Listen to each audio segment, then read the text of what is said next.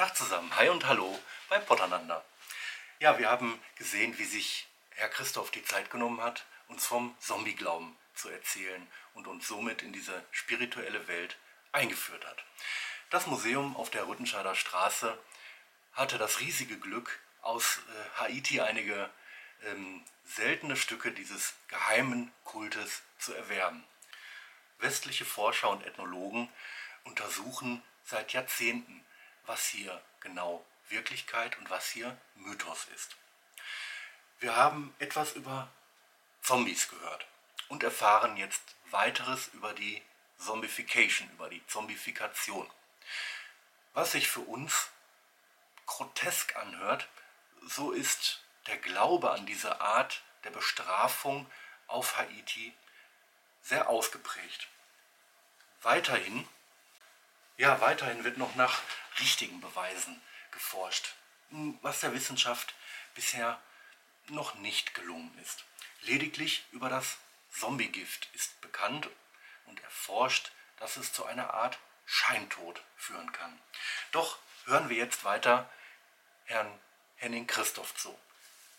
Bitte schön. Zombifiziert werden nur Menschen, die Kapitalverbrechen gemacht haben. Nicht? Also, und diejenige, die zuständig ist für die Zombifikation, ist die Königin, the Queen. Und wenn sie jetzt jemand zombifiziert hat, nach 24 Stunden geht sie dann zum Friedhof und will ihn rausholen. Und als erstes muss sie zu Baron Mizamidi gehen nicht? und ihn eine Flasche rumbringen. Und sie geht mit zwei Helfern geht sie zum Friedhof, die die, die Sango-Sarg tragen. Und ich mache mal den Sarg auf. Der wird gelegt neben, das Sarg, neben den Sarg, der Zombie drin ist. Und die Queen singt diese drei Wörter immer wieder, wiederholt es. Der Zombie erwacht in den Sarg. Er setzt sich langsam hoch. Er wird gefangen, seine, seine Seele wird gefangen mit dieser dunklen Puppe und wird in eine Backerflasche getan, eine magische Flasche. Hier mit, dieser Puppe fesselt man den Körper von dem Zombie man reibt ihn ein mit dieser Flüssigkeit. Und diese Flüssigkeit, da kann ich dann die Seele entfernen, wie gesagt, die dann in eine Flasche gesteckt wird. Und äh, das ist das große Geheimnis von der Bisango-Gesellschaft. Ich weiß nicht, was hier drin ist, das werde ich auch nie erfahren. Ich müsste selbst indiziert sein in die Gesellschaft. Und äh, wenn ich indiziert werde, dann könnte ich Ihnen nicht erzählen, was da drin ist. Er trägt die Seele von einem Sklave der ermordet wurde in der Kolonialzeit. Und in ihm drin sind auch Knochen von ihm. Das ist der Schädel von den Sklaven und er trägt auch die Knochen. Dann sind andere Gegenstände, die auch benutzt werden. Hier zum Beispiel eine Kisi. Die Kisi sind die Nagelfetisch, die man vielleicht kennt aus den äh, Afrika-Museen äh, aus Kongo. In dem Kongo bedeutet jeder Nagel ein Vertrag für gut oder für böse. Äh, hier in der Besango-Gesellschaft ist jeder Nagel ein Vertrag mit der Gesellschaft. Wenn ich einen Nagel reinschlage, habe ich einen Vertrag gemacht, dass ich nie ein Geheimnis verrate aus der Gesellschaft. Wenn ja, dann ist eine Todesstrafe drauf. Und ich kann mich nur retten, indem ich zu dem Besango-Anwalt gehe. Nur Anwälte sind sehr teuer. Die muss man mindestens zwei Schweine und eine Kuh opfern. Und das können die meisten Menschen nicht. Er sollte seinen jüngsten Sohn opfern. Das wollte er auf keinen Fall machen, aber er sagt, er opfert seine zwei Arme. Das wurde angenommen. Und das ist eine Figur aus einer katholischen Kirche. Das ist der Römer, der die Lanzen in den Leib Christi gesteckt hat. Ist ein, äh, wird nur für Böses benutzt, für schwarze Magie. Simimakaya, eine üble Hexe. Und das ist ein Schädel von einer sehr alten Frau, bedeckt mit verschiedenen Textilien, Spiegeln. Und äh, strahlt was sehr, sehr Negatives aus. So ist er sehr missverstanden. Es kommt aus der Phonsprache und Voodoo bedeutet einfach nur Gott.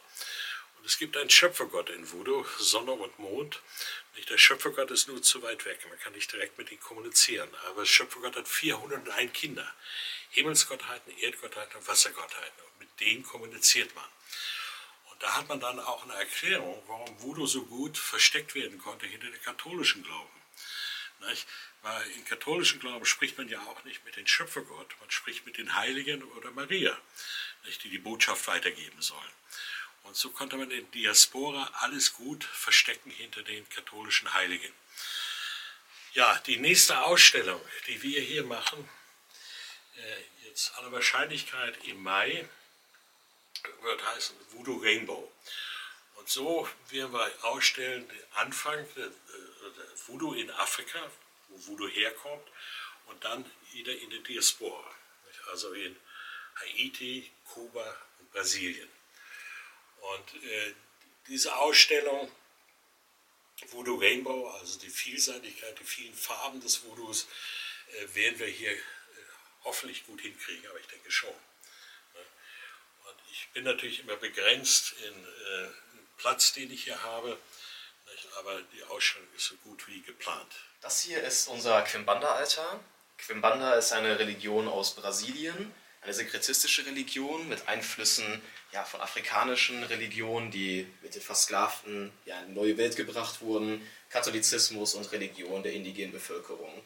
Und daraus sind ganz viele verschiedene Religionen entstanden. Und Quimbanda ist eigentlich eine Reaktion auf die Mainstream-Mischreligion Brasiliens momentan, denn viele sind sehr dicht am Katholizismus dran, auch von der Ethik her, sehr verurteilend allen Leuten gegenüber, die nicht wirklich in ihr Bild eines guten Menschen passen.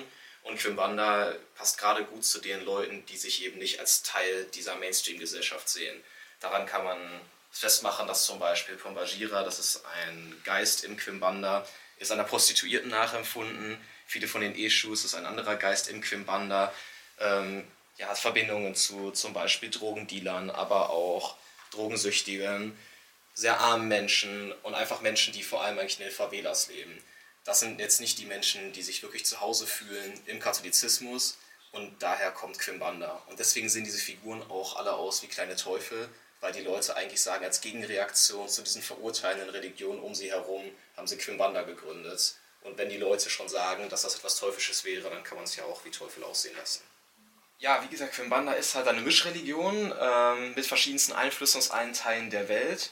Man sieht in Quimbanda ziemlich stark diesen Einfluss von den afrikanischen Religionen. Das sieht man auch bei diesen Altären, in der Art und Weise, wie sie aufgestellt sind. Das findet man vor allem im Kongo viel.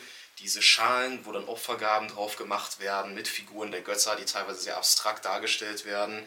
Ähm, da ist dieser Bezug zu den afrikanischen Religionen nochmal sehr sichtbar. Und auch viele Leute, die eben schwarz sind oder die ursprünglich halt ihre Roots in Afrika haben, fühlen sich ja auch heutzutage sehr zu dieser Religion hingezogen, weil sie halt sagen, damit kann ich mich viel mehr identifizieren, weil es für mich was viel echteres, was authentischeres ist, als dieses Christentum, was mir und meinen Vorfahren ja eigentlich mehr oder weniger aufgezwungen wurde, als man hierhin gebracht wurde.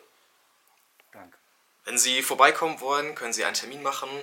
Dienstag bis Sonntag, 10 bis 18 Uhr. Es geht über unsere Webseite soulofafrica.com, über unsere Facebook-Seite Soul of Africa Museum oder über unsere Instagram-Seite Soul of Africa Museum.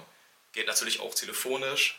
Äh, jede Führung, die gemacht wird, kostet 10 Euro pro Person und man wird eine Stunde lang entweder von mir, dem Direktor Henning Christoph, oder von einer ehrenamtlichen Mitarbeiterin durch das Museum begleitet. So, Freunde, das war's. Wir waren in Afrika und ich habe in so kurzer Zeit so unglaublich viele spannende Sachen und noch viel mehr darüber hinaus entdeckt. Und wenn ihr auch Lust habt, mal ganz einfach die Seele von Afrika kennenzulernen, dann kommt nach Rüttenscheid und besucht Soul of Africa. Bis dahin, euer Schrömi von Potananda. Ciao.